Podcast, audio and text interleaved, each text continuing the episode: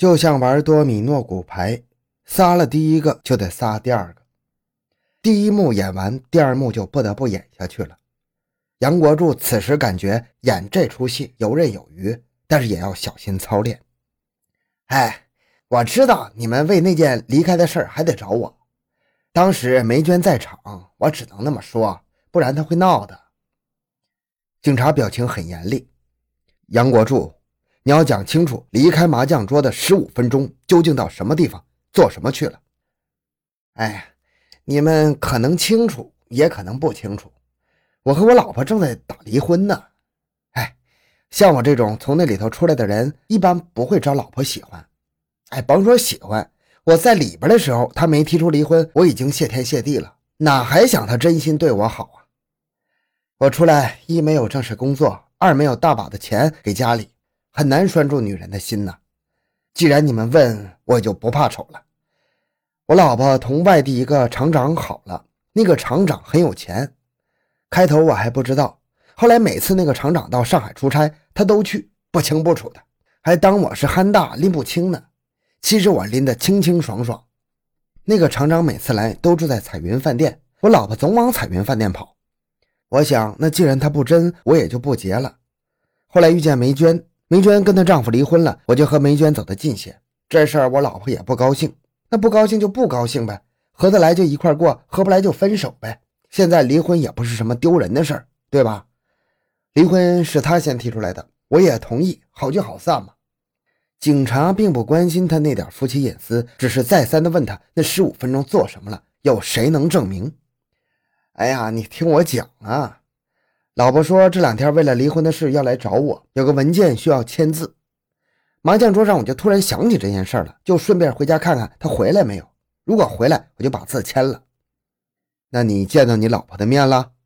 嗨，我离开麻将桌往回家走，走到家外边，看见里面灯关着，没人在家。那老婆没回来，没回来还签什么字？于是我就掉头往回走，这么着连来带去那么会儿功夫，那谁能证明你讲的？哎呀，那鬼影也没看到一个，谁能证明啊？那就是说，你离开麻将桌外出十五分钟做什么？没有人能证明是吗？哎呀，那就是呗。早知道海涛家会出那么大事儿，那天晚上我半点都不挪屁股，让全屋人大眼瞪小眼看牢我。警察不理睬夸张的表情，只是关心实情，问：“那你为什么第一次讲是大便呢？那不是看见梅娟在场吗？怕说找自己老婆，他会吃醋的。”警察步步紧逼。那后来单独讯问你时，为什么还要坚持说是大便呢？嗯，那记得我自己当时对答如流，毫无破绽。我要是跟先前说的不一样，你们会认为我态度不好，不老实。那我只能按照前面的样子讲下去了。哼，你现在的态度就老实吗？哎呦，到了这里哪还敢不老实？其实撒谎撒到这儿，路子已经不宽，不那么好走了。常常自以为聪明，常常自鸣得意，可是都没同警方正式交手，没像这回留在公安局面对面的玩这场游戏。警方马上找来杨国柱老婆，问他与杨国柱的关系和离婚的事情。杨国柱老婆一肚子苦水倒出来，他讲杨国柱出狱之后好逸恶劳，以为他改造了这么多年，不说洗心革面，总归心往正事上想想，脚往正道上走走。后来发现他改不掉，介绍正经工作给他，他嫌累，还嫌钱赚的少，三天两头炒老板鱿鱼，把推荐工作的都得罪了。他自己不好好做事，不顾家，却有功夫同梅娟那个女人瞎混，还怀疑我同别的男人来往。离婚是我先提出的。这样的男人多一天都不能过，早离早好，晚离还会惹祸上身的。那他说这两天有个离婚文件要你签字，约好你来找他。侦查员问：“哎，哪有这种事啊？一个多月没见他面，也没通电话，他又瞎说的。他瞎说呀，比那三伏天喝冰水都容易。我吃过他多少亏呀！公安，你们千万不要信他，连着撒谎，警察当然不相信他。”不仅不信，还要为他的谎话连篇问几个为什么。看来对这个杨国柱要下功夫了。八日下午，虹口刑侦队派人去闸北区他的管片民警那里摸底。片警介绍说，一九八零年，杨国柱曾因为抢劫罪被判了八年刑，在上海市监服刑，服刑期间表现较好，减刑两年。一九八六年释放，释放后没有新的作案记录。哎呦，这个人挺难缠的。片警记起一件事：一九九一年初，浙江富阳警方来找他，为一九九零年底一起当地发生的杀人案。据说发案那段时间，杨国柱到过富阳，还往出事那家人打过电话。我们陪着富阳的侦查员调查杨国柱时，他出示了发案前他已经离开富阳返回上海的证据。后来他对我们到他家查找证据很不满意，来派出所闹了好久。别人都是查清楚没事情就乖乖不说话了，他倒好，还闹。这种人真的很少见。一个人怎么能与两桩杀人案有牵连呢？这不能不让警方疑惑重重啊！杨国柱的知情人身份顿时变成重点嫌疑人。晚上八点，郭建新支队长派侦查员和技术员连夜开车直奔阜阳，详细了解那桩案子的案情。当日白天，虹口分局从八零三请来张生华总队长和刑科所荀林生高级工程师复勘现场，再一次仔细查找作案痕迹。除了在屋顶上发现红塔山香烟头后认定是侦查员抽过丢上去的之外，仍旧没有找到有用的痕迹。复勘之后得出这样的结论：一个人十五分钟无论如何完不成整个作案过程，进入、行凶、大面积翻动、离开，而且跑来跑去、气喘吁吁，也会给整场打麻将的人留下印象。经讯问现场其他人，没有这样的记忆。杨国柱出来进去次数不少，但是每次都是谈笑风生，蛮从容的。一个想法跳进侦查员的脑子，会不会是他搭线头叫别人作案呢？搭搭线头把别人领进现场，那十五分钟足够了。如果是他搭线头让别人作案，那他一定有同伙，而且是两肋插刀的同伙。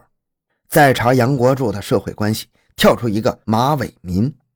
马伟民，一九五一年出生，一九七三年二十二岁时，因为流氓罪被判刑五年，刑满后留君天湖农场就业。两年后，他又因为盗窃罪被判刑八年，这回同杨国柱住在同一监所服刑，又一同减刑出狱。据旁人说，马伟民的老婆还是杨国柱介绍的，为此马伟民很感谢他。据街坊邻居介绍，马伟民是个讲哥们义气的人，还有人看见杨马二人一起到外地去过。警方决定先敲边鼓摸摸马伟民的底。当天，派出所民警找到马伟民家，马伟民不在家，留话给他家人。让他回来后到公安局去一趟，家里人答应一定转告。片儿警感觉他家一切正常。当晚八点多，马伟民来到分局，他一上来就先给警察敬烟，是那种飞马烟，属于新派小青年不吸的劣等烟，经济上并无不正常的开销。再问他六日晚上八点到十点做了什么，马伟民吸着烟，很平静地说：“啊，我弟弟没有正式工作，摆了个香烟摊子养家糊口。”那天晚上，他对我说要禁外烟，让我帮他看摊子。我这个做大哥的推不掉，就帮他看了一晚上烟摊儿。警察迅速派人到他家核实，弟弟和他老婆说确有其事。弟弟禁烟，他帮着看摊子，哪里也没去，直到弟弟把烟禁了回来，半夜他才回家。那没理由留住马伟民，就只能放他回去了。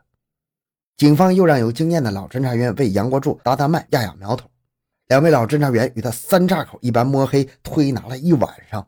老侦查员有的时候话还要稍加斟酌，但是他的答话倒是不加思索，脱口而出。